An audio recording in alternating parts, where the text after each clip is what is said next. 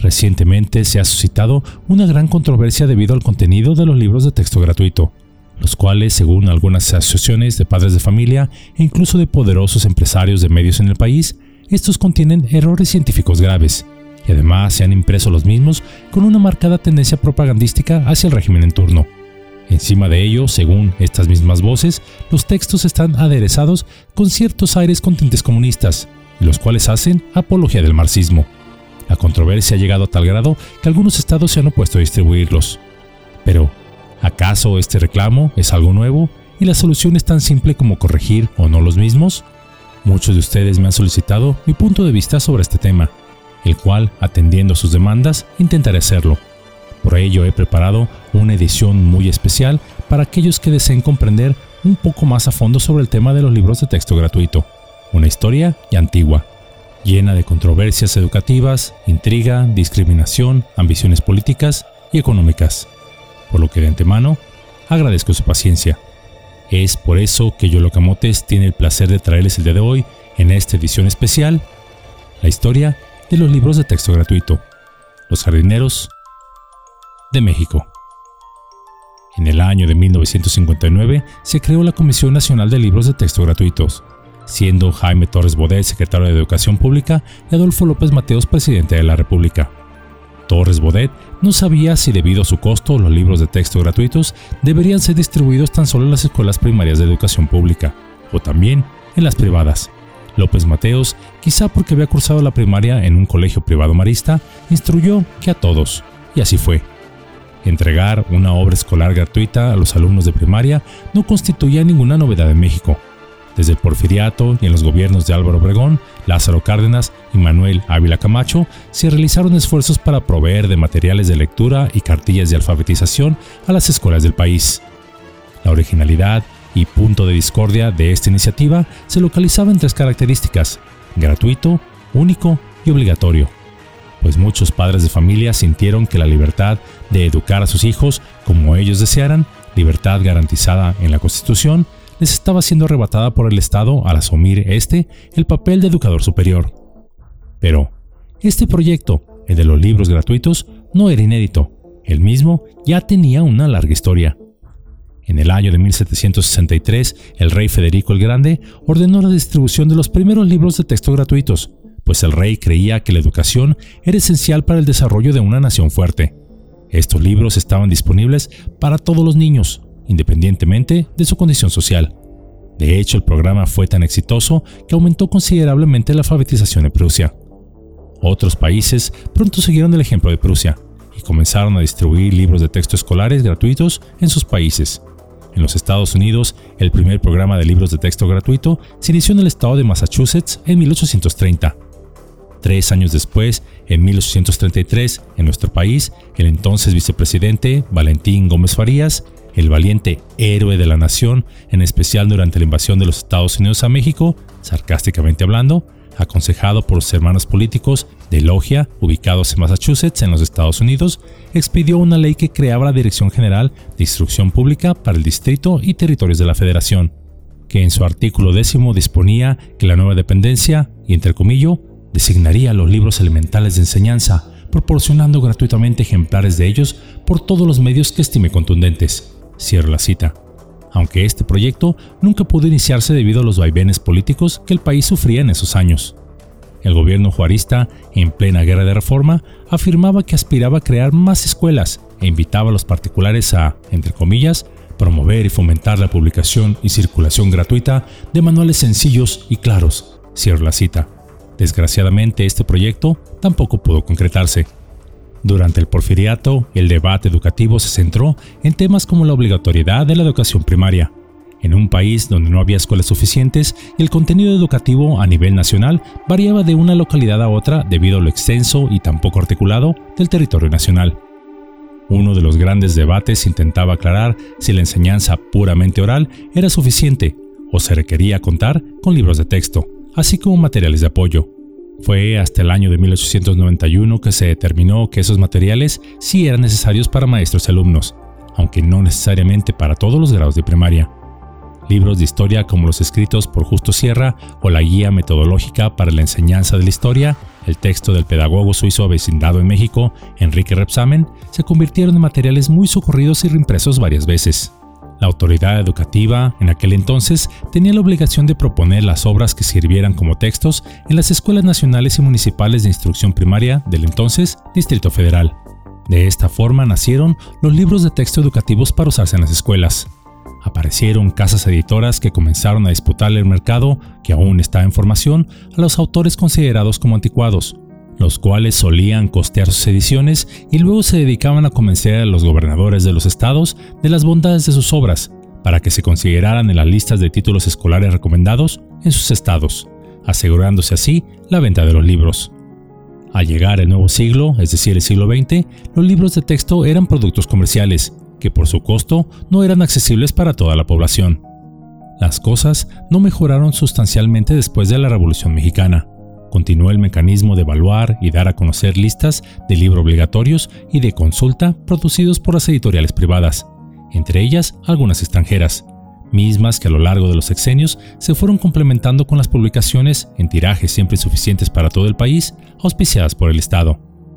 Fue en el año de 1921 que se creó la Secretaría de Educación Pública y José Vasconcelos, ni más ni menos, se hizo cargo de ella. Un millón de ejemplares fue el tiraje del llamado Libro Nacional de Lectura y Escritura que se distribuyó en ese entonces en todas las escuelas primarias.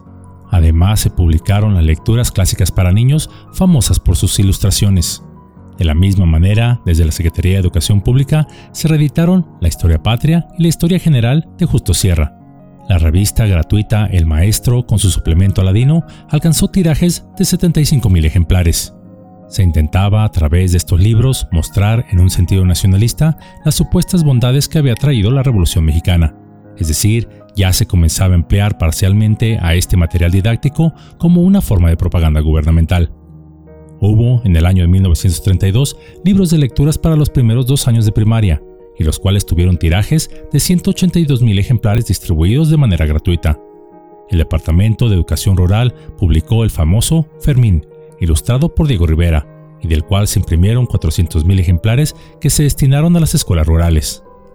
Fue durante este periodo en el que se dio la llegada masiva de exiliados españoles a México, los cuales huían de la Guerra Civil Española y posteriormente de la Segunda Guerra Mundial.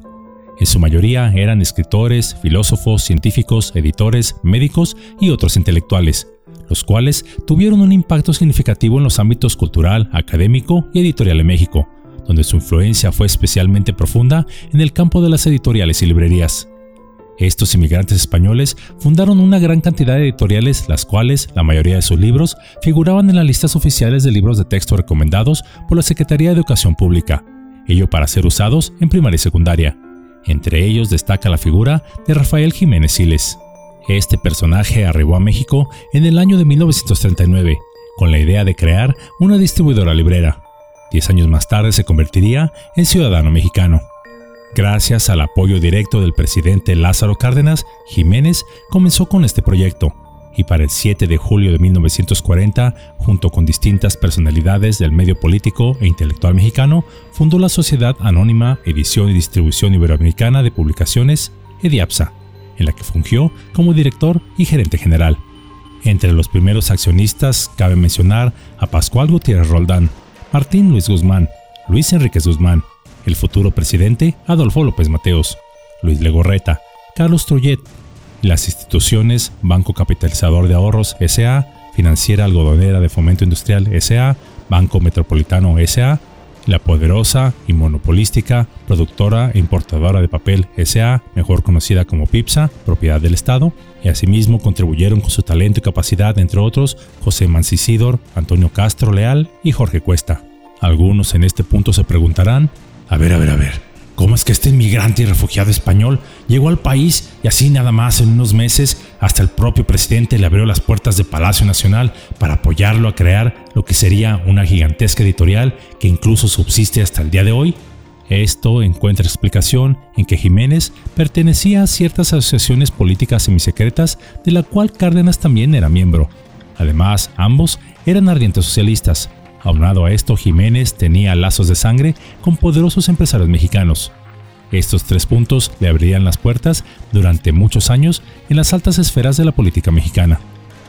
A Jiménez, además, se le deben la fundación de otras importantes editoriales en materia de educación escolar, en las cuales fungió como dueño o socio fundador. Entre ellas podemos mencionar a Editorial Leyenda, enfocada en arte, historia e historiadores de México, Editorial Seneca, dedicada a libros de ciencia, medicina, arte, filosofía y clásicos españoles, Grijalbo, fundada por Juan Grijalbo, pero donde él fue socio fundador, UTEA, por González Porto, Joaquín Mortis y Ediciones Atlántida, Editorial Nuestro Pueblo, que publicaba libros básicos de gramática, aritmética, geografía e historia, entre otras muchas de las cuales aún existen hasta nuestros días. En el año de 1944, Jiménez promovió la fundación de la Asociación de Libreros y Editores Mexicanos. Más tarde, esta se fusionaría con la Cámara del Libro para finalmente establecer el Instituto Mexicano del Libro. Pero además de haber sido uno de los socios fundadores de todas estas editoriales, Jiménez fundaría también la Compañía General de Ediciones y Empresas Editoriales, Colección Málaga, Editorial Colón, Norris Editores, Editorial México, Editorial Nueva España y Diógenes. En algún video posterior les hablaré detalles sobre este importante personaje en el mundo de los libros en México. Pero cabe señalar que la participación de españoles en el mercado de libros en México no comenzaría con los exiliados. Había una historia previa. A principios de los años 20 del siglo pasado, los editores españoles eran alentados a exportar libros en español hacia países americanos, ello con el objetivo de obtener ganancias económicas y también, cito, españolizar las repúblicas hispanoamericanas. En México, desde el siglo XIX, existían juntas o comisiones evaluadoras encargadas de determinar qué libros de texto eran apropiados para los estudiantes de primaria en América. En 1954, durante la presidencia de Adolfo Ruiz Cortines, se estableció la Comisión Revisora de Libros de Texto y de Consulta, ello con la tarea de revisar y dictaminar obras inéditas o impresas para elaborar el catálogo oficial de libros de texto y consulta para que estos fueran empleados en las escuelas públicas e incorporadas. En 1959, de las 36 editoriales que producían libros escolares, 30 de ellas eran propiedad de españoles residentes en México, y los cuales tenían una notable presencia en el mercado en las listas oficiales de la Secretaría de Educación Pública.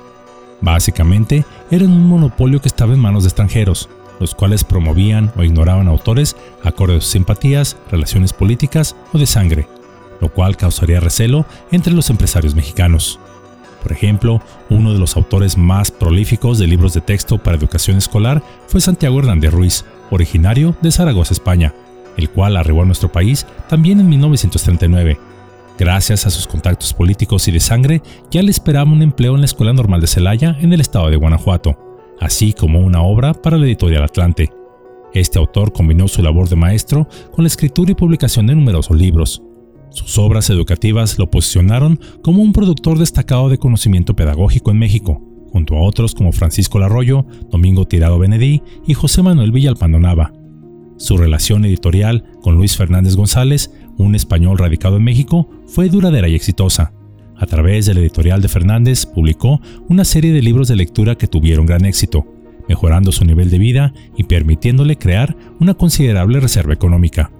Hernández Ruiz logró una presencia significativa en los catálogos oficiales de libros de texto de la Secretaría de Educación Pública en la década de los años 50 del siglo XX. Sus libros eran aprobados y autorizados para su uso en las escuelas primarias mexicanas. Colaboraría estrechamente con editores españoles y mexicanos, y lo cual le permitió acceder a la industria editorial y a las listas oficiales de libros de texto. Sin embargo, con la creación del libro de texto gratuito en México, la presencia de Hernández en las listas oficiales de la Secretaría de Educación Pública comenzó a declinar. La mayoría de sus títulos fueron retirados, mientras que los de los autores mexicanos continuaron siendo autorizados. Esta exclusión tuvo un impacto económico significativo en Hernández, quien consideró que la creación del libro de texto gratuito afectó negativamente la calidad de los materiales educativos. Esto tampoco fue de a gratis, pues Hernández abrazaba abiertamente el marxismo, y en sus libros así lo mostraba. Hubo varias protestas de padres de familia por incluir a sus libros en las aulas de clases, en lo que denunciaron que se quería instigar propaganda comunista en las aulas escolares. Pero, ¿por qué Hernández tuvo tanto éxito y muchos de sus títulos figuraban en las listas de texto oficiales del país? La respuesta quizá es conocida por todos, la corrupción. Se dice, porque obviamente eso casi nunca se da en el gobierno, que altos funcionarios de la SEP recibían periódicas gratificaciones para mantener a Hernández en sus listas, y lo cual fue denunciado por docentes mexicanos. Asimismo, se acusaba a las editoriales de ser un monopolio que empleaba su posición dominante para encarecer los libros de texto, pues libros que deberían de valer 50 centavos se ofertaban hasta en 5 pesos. En el Archivo General de la Nación, en el Fondo Adolfo Ruiz Cortines, se resguardan documentos en los que empresarios, periodistas, estudiantes y profesores exponen al presidente de la República en el año de 1954 sobre el monopolio editorial de este grupo de inmigrantes españoles, de los altos precios de libros de texto y algunos planes para abaratarlos. Cito dos planteamientos dados al presidente Cortines y que se encuentran en estos documentos. El primero acusaba voracidad comercial a los importadores de libros al afirmar que, cito, la desmedida especulación de los grandes importadores de libros, cuyas ganancias fluctúan de 300 a 400%, privaba a las grandes masas de la población del acceso a material impresos. El segundo proponía terminar con estos excesos a través de la producción nacional. Para este fin se debía encargar la impresión de libros de texto a las imprentas oficiales como los talleres gráficos de la Nación y otras que dispusiera la burocracia. Se recomendaba además aprovechar las horas muertas de los talleres del Nacional y promover la inserción de publicidad en los textos escolares para que, empresas serias y responsables absorbieran los costos de producción y fuera posible regalar estos materiales educativos sin que mermara las finanzas públicas. En este punto de la historia haría su aparición en la escena el exmilitar y exitoso empresario de los medios José García Balseca, dueño de la cadena de periódicos García Balseca, y la cual a la postre se convertiría en la Organización Editorial Mexicana. Balseca fue uno de los ares de la industria periodística en el país. Estableció, por ejemplo, el Día Nacional del Periodista, la primera escuela de periodismo en México y además fundó 37 periódicos. Este empresario, el cual hoy en día prácticamente está olvidado de la historia nacional, exploró alternativas para producir libros a bajo costo, y lo cual logró. A principios de los años 50 del siglo pasado, compró en Europa una rotativa especial y produjo más de 40.000 libros de lectura 1 y 2 a tres tintas con un costo de 20 centavos para los alumnos. Parte de estos libros de texto se usaron en las escuelas del estado de Jalisco. Además, estos libros fueron formados con educadores encabezados por el licenciado José Vasconcelos, exsecretario de Educación Pública. Ello para preparar otros textos de primaria y secundaria. Una vez que se realizaron los análisis de costos, se imprimieron varias muestras que se mostraron al presidente Ruiz Cortines. El presidente dijo que le parecía muy bien todo aquello, y se mostró sorprendido ya que se vendían estos libros, como lo mencioné, en 20 centavos, en contraste con otros de distintas editoriales que vendían los libros similares en 5 pesos. El presidente Cortines quedó de resolver si se emprendía la producción nacional de estos libros. Pero algo sucedió, pues poco tiempo después hubo el cambio de sexenio encabezado por Adolfo López Mateos, donde la presidencia anunció la creación de una Comisión Nacional de Libros de Texto, la cual estaba encabezada por Martín Luis Guzmán, el cual, y espero que no le sorprenda ya en este punto, era de abierta afiliación marxista. Había servido al régimen español de Manuel Azaña durante la Guerra Civil Española, por lo cual había perdido legalmente su nacionalidad mexicana. Así, lo que iba a ser una empresa para abaratar los textos, conservándolos en la tradición e idiosincrasia mexicanas, se fue convirtiendo con el paso de los años en un texto forzoso, de orientación materialista, sin valores y de categórica adhesión socialista, donde se alababan los grandes logros de los regímenes de Castro, Lenin, Stalin, Mao Zedong, Salvador Allende, etc. Esto se enmascaró bajo la presencia de libros de texto gratuito, sin serlo en realidad pues tal enseñanza es costeada con impuestos directos e indirectos. No obstante, García Balseca fue llamado a integrarse a esta Comisión Nacional de Libros de Texto Gratuitos. Y ya durante el gobierno del presidente Luis Echeverría Álvarez, este último maniobró para quitarle sus periódicos a Balseca, ya que éste lanzó distintas críticas al presidente Echeverría a través de sus diarios por considerar que estaba llevando al país hacia el socialismo. Cuenta el chisme que Echeverría era el verdadero dueño de la organización editorial mexicana. En 1959, apenas seis meses después de la creación de la CONALITEC, Comisión Nacional de Libros de Texto Gratuitos, el presidente Adolfo López Mateos ordenó la impresión de 16 millones de ejemplares de libros de texto, ello para ser entregados en el año de 1960. Para cumplir con este objetivo, la comisión liderada por Martín Luis Guzmán convocó a escritores y pedagogos mexicanos, en su mayoría de filiación socialista, para que participaran en la redacción de los libros de texto y cuadernos de trabajo correspondientes a los seis grados de educación primaria. Cabe aclarar que estas convocatorias solo estaban abiertas para ciudadanos mexicanos por nacimiento, excluyendo autores extranjeros y naturalizados mexicanos. Por lo que, por ejemplo, el profesor español Santiago Hernández Ruiz, el que mencioné anteriormente, no pudo participar en la elaboración de materiales educativos gratuitos. Hernández Ruiz, como mencioné anteriormente, consideró que la creación del programa de libros de texto gratuitos tenía como objetivo limitar la participación de exiliados españoles en la escritura de manuales escolares en favor de autores y editores mexicanos. Él denunció que la iniciativa buscaba favorecer a los intereses locales y restringir la competencia extranjera en este ámbito. La implementación del programa de libros de texto gratuitos también tuvo un impacto en la industria editorial, pues de las 36 editoriales en el país, tan solo se eligieron a 14 imprentas para imprimir los 16 millones de libros prometidos. Ciertos editores mexicanos bien conectados social y políticamente, así como algunos servidores públicos de alto rango, se beneficiaron de jugosos contratos para imprimir estos libros, entre ellos el propio primer mandatario. Sin embargo, la mayoría de los exiliados españoles, como Hernández Ruiz, quedaron excluidos. Desde principios del siglo XX, México había establecido restricciones laborales para extranjeros y estas limitaciones se mantuvieron a lo largo de los años. En 1959, Hernández Ruiz, para no perder ingresos, se embarcó en un proyecto de la UNESCO y su producción de libros de texto disminuyó en comparación con las décadas anteriores. Pero, aquí cabe otra pregunta. Si Hernández era marxista, al igual que Luis Guzmán, ¿por qué este último no buscó la manera de incluirlo en la elaboración de los libros de texto? La respuesta reside en la presión pública que habían ejercido los padres de familia que denunciaban a Hernández como un abierto comunista por lo que la maniobra de hacer una convocatoria tan solo para mexicanos le daba la excusa perfecta al gobierno y la excusa legal para hacerlo a un lado sin tener que dar muchas explicaciones. Pero no obstante, el corazón socialista de los libros de texto gratuito continuó ahí. Cuando se inició la distribución de estos libros, las reacciones no se dejaron esperar. Las primeras voces se concentraron en denunciar, a través de la prensa, que obligar a usar esos libros que daba el Estado como únicos obligatorios era una disposición autoritaria y constitucional y contraria a los fines educativos y culturales del Estado mexicano, y además establecía un monopolio editorial. En febrero de 1960, el profesor Valentín Zamora, autor mexicano de distintos libros de educación escolar, publicó una carta abierta al presidente López Mateos, en la que advertía que autorizar libros comerciales tan solo para quinto y sexto grado lesionaban los intereses de los autores industriales de las artes gráficas, discriminaba a prestigiados maestros mexicanos y afectaba a empresas papeleras y cartoneras mexicanas.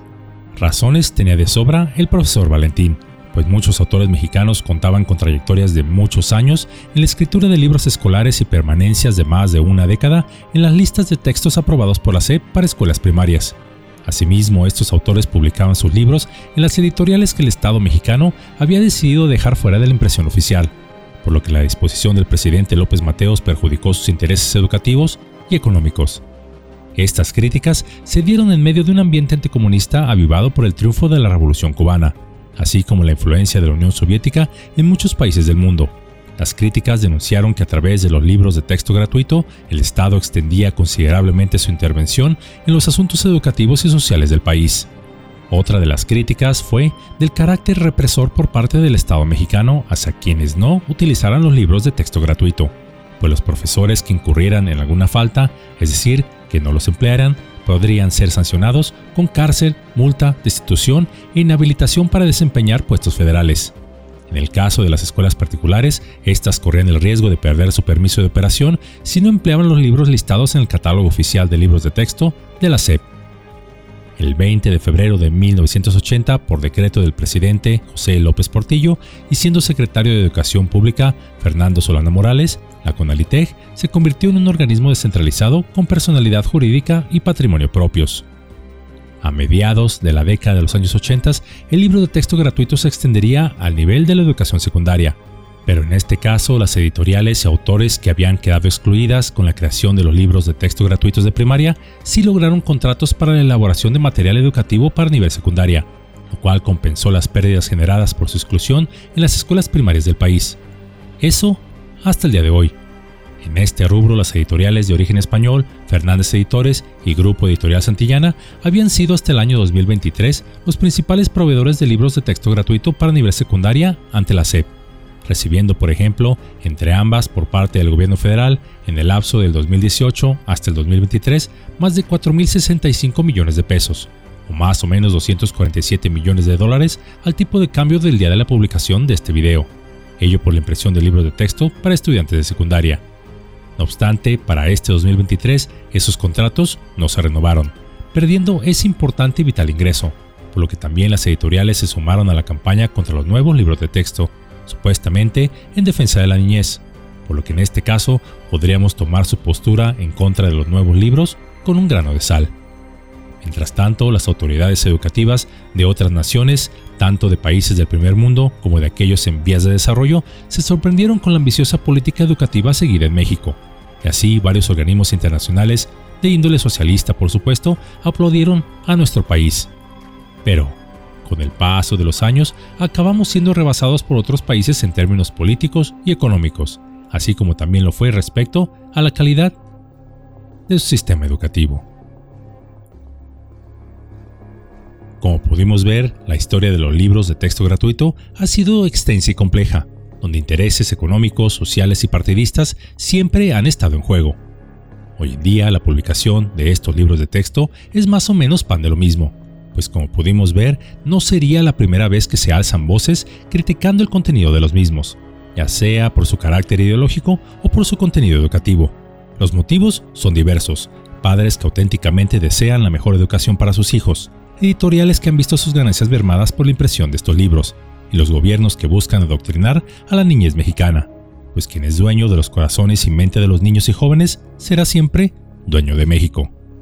Y aunque ciertamente las editoriales, por lo menos sus dueños, así como varios creadores de material educativo de antaño, fueron de una abierta afiliación marxista, es de reconocer que en el aspecto científico, el material que se creó en el pasado, tanto los gratuitos como los comerciales pero recomendados de manera oficial, fueron elaborados por un nutrido grupo de expertos en sus respectivas materias, por lo que lo criticable de aquellos libros podría haber sido el sello ideológico y moral que se imprimió en materias de ciencias sociales.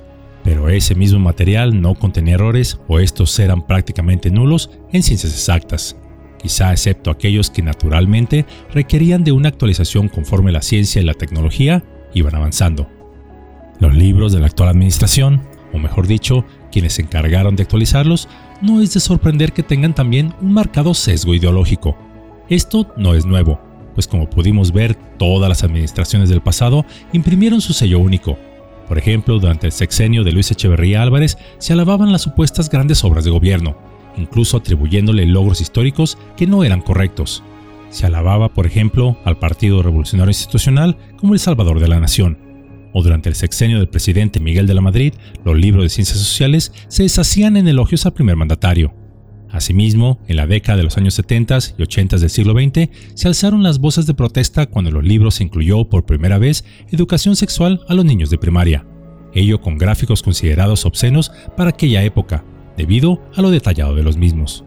Esto llegaría al grado que muchos maestros rehusaron abordar esta sección de aquellos libros, en la actualidad se han comenzado a incluir temas como la diversidad sexual, igualdad e inclusión de género, los cuales también han generado controversia, pues esas voces consideran que un niño menor de 12 años de edad, cuya psique es aún moldeable, podría sentirse confundido, ya que según estas voces aún no tiene la capacidad plena para comprender estos temas con un mejor criterio. Además, acusan al gobierno de empujar una agenda progresista debido a tratados educativos internacionales que nuestro país ha firmado con organismos internacionales. Quizá lo más grave de los libros actuales, y esto es solo mi punto de vista, ya no es tanto las odas al presidente en turno, algo que como repito ya se da en el pasado. Y aunque es cuestionable intentar adoctrinar a nuestros hijos para que alaben o admiren a un político o sistema social de manera ciega, no vivimos en un mundo ideal y esto por el momento y en esta época se seguirá dando. Lo grave es que estos libros contienen muchos errores conceptuales, desde fechas inexactas, faltas de ortografía, representaciones científicas que no corresponden a la realidad, y además estos libros podríamos considerarlos pasivos, pues por ejemplo en matemáticas y física no contienen ni un solo ejercicio, haciéndolos aburridos y además difícilmente se aprenderá algo en estas áreas sin ejercicios prácticos. Y ni de qué hablar de errores básicos hasta en los quebrados, donde parece que al sumar el resultado no importa, o de los diagramas geométricos que tienen errores elementales. El modelo educativo que proponen estos libros es supuestamente hacer a los estudiantes críticos, pero paradójicamente los libros son pasivos y no dan espacio para que el alumno precisamente pueda hacer ejercicios para que éste participe, cuestione, aprenda y saque conclusiones por su cuenta, ateniéndose únicamente a lo que diga el profesor en la clase, donde además es importante señalar que si el profesor está equivocado, porque hay muchos profesores que adquirieron sus plazas por ser amigos de alguien, pero sin el conocimiento pleno, estos también se equivocan y tan solo van a transferir esos errores a los alumnos que los tomarán como verdades. Tristemente, podemos decir que los libros actuales son de una calidad inferior a los del pasado, y ni qué decir de los de hace algunas décadas atrás. No es casualidad que la educación en nuestro país haya estado en declive en los últimos 50 años. Factores como el poco interés gubernamental en inversión en la educación, la baja calidad en la preparación de los maestros, el alto índice de abandono escolar, así como la falta de equidad en el acceso a la educación son solo algunas de las causas de esa baja calidad educativa. El único cautivo y que sale perdiendo entre todo esto es el niño, quien se encuentra en un fuego cruzado de intereses de editoriales comerciales, magnates de medios, burócratas ineficientes e incluso agendas externas. Pero, ante todo esto, ¿qué podemos hacer? Dejar que se intente adoctrinar a nuestros hijos sobre una ideología que como padres de familia quizá no estaremos de acuerdo, permitir que se les den conocimientos erróneos, quejarnos, llorar y no hacer nada. Por supuesto, han habido varios estados de la República que se han negado a distribuir estos libros, algunos en un sincero intento por considerar que la calidad educativa de los niños sería en su detrimento, y otros, posiblemente la mayoría, para sacar beneficio político que los haga ver bien ante la ciudadanía, y más cuando se aproximan elecciones. Tal vez, y es mi punto de vista personal, si el Estado se aferra a estos libros y no da espacio para correcciones de fondo, la solución más efectiva no está en quemarlos, como algunos han propuesto, sino en una solución que ya se empleó de manera efectiva en el pasado, y esto es una activa participación de los padres de familia. Si bien el Estado se ha atribuido la responsabilidad de enseñar a nuestros hijos, si este falla, es deber de todo padre intentar corregir esas deficiencias pues no podemos jamás esperar que un burócrata nos vaya a resolver nuestros problemas, cuando de sobra está probado que a la mayoría de ellos solo van por su quincena sus distintas prestaciones. Por ejemplo, en la década de los años 60, 70 y 80 del siglo pasado, cuando se alababa abiertamente la ideología marxista en las aulas de clases de todos los niveles educativos, los padres de familia, en casa, aleccionaban a sus hijos sobre los pros y contras de esta ideología, de la misma manera, los padres de familia, ante la indiferencia del Estado mexicano, ellos estaban en constante vigilancia de que sus hijos comprendieran las materias que se impartían en la escuela, y no lo dejaban todo en manos de los distintos gobiernos. Incluso hubo maestros que en franca rebeldía omitían secciones de estos libros en los que sentían el deber moral de no hablar de ello, como alabar la supuesta democracia cubana o las maravillas que el régimen soviético había traído a los países donde éste tenía su esfera de influencia. Es decir, los padres se convirtieron en maestros para sus hijos. Y si bien la vida moderna apenas nos da tiempo para hacer otra cosa, si deseamos altos valores en la sociedad, si anhelamos honestidad, bondad, paz, que nuestros hijos comprendan el mundo que está a su alrededor, no podemos dejar esta labor en manos del Estado, pues este al ser tan grande y complejo, además en muchas ocasiones carente de los valores que buscamos, no nos proporcionará lo que deseamos para nuestros hijos. Es la realidad actual pues es como pedirle a un árbol de peras que te dé manzanas. Tenemos que ser nosotros los que salgamos al frente, pues no olvidemos que somos los primeros modelos a seguir de nuestros hijos. Y para muestra, basta un botón. Aquellos niños que son educados o cuyos padres se involucran más en el aprendizaje de sus hijos, en promedio, obtienen 30% de mejores calificaciones que aquellos que solo son enseñados por los maestros en clase, y además el 67% de estos estudiantes cuyos padres están más al cuidado de la educación de sus hijos es más probable que asistan a la universidad. Sí, sé que quizá es pedir mucho. No hay tiempo, no hay ganas en ocasiones, pues estamos cansados del trabajo, de la vida diaria. Pero si en verdad deseamos que nuestros hijos alcancen todo su potencial, es necesario hacer ese esfuerzo. Un esfuerzo que no se da de la noche a la mañana y que además se tiene que dar con paciencia y con amor. Por ejemplo, jamás amenazando al niño de que saque tales o cuales calificaciones o será castigado, pues nadie aprende bajo amenaza. El niño solo memorizará lo suficiente para no ser castigado y no aprenderá nada. Un niño aprende cuando hay paciencia, cariño y flexibilidad. Cada niño es distinto, no está hecho en serie. Hay quienes aprenden más rápido, hay quienes tienen mayores talentos para una materia que otra. Identificar y cultivar ese talento es nuestra labor. Uno de los grandes errores de la educación actual es tratar a todos los niños por igual, ignorando y desechando sus habilidades únicas. El aprendizaje debe ser divertido, sencillo y hasta irreverente. Debe ser como un delicioso alimento que todos quieran probar. En ello les comparto una experiencia personal. Recuerdo hace muchos ayeres, de pequeño, cuando daba mis primeros pasos en la escuela, mi padre me dijo con toda tranquilidad en mi primer día de clases, en una memoria que aún recuerdo vividamente. Hijo, ve a la escuela, diviértete, pásatela bien, no te preocupes por las calificaciones, solo saca el papelito, pues este mundo y esta época te lo van a pedir. Aquellas palabras dichas en una época muy distante me arrebataron por el resto de mi vida escolar cualquier tensión o miedo a fallar, pues mi padre solo requirió de mí que hiciera mi mejor esfuerzo, sin presiones, sin juicios y sin castigos. Ello me permitió siempre destacar académicamente, y no porque fuese un alumno brillante, pues nunca he sido mejor que los demás, o porque me propusiera sacar las mejores calificaciones, sino porque no había miedo en mi corazón, ya que no se puede fallar cuando sabes que cualquiera que sea el resultado, siempre ganarás. Cuando mis padres se ocupaban en revisar mi desempeño académico, era tan solo para ayudarme a despejar dudas, por lo que el conocimiento se convirtió en un juego divertido en lugar de una pesada o aburrida carga. Educar a un hijo es como sembrar un jardín, requiere paciencia, tiempo y cuidado constante para ver florecer sus frutos que se esparcirán en la sociedad entera. Abonemos en nuestros hijos aquellos valores y conocimientos que deseamos posean, pues todos somos jardineros ya que son los padres y no el Estado los verdaderos arquitectos de la educación, el futuro de nuestros hijos y de México.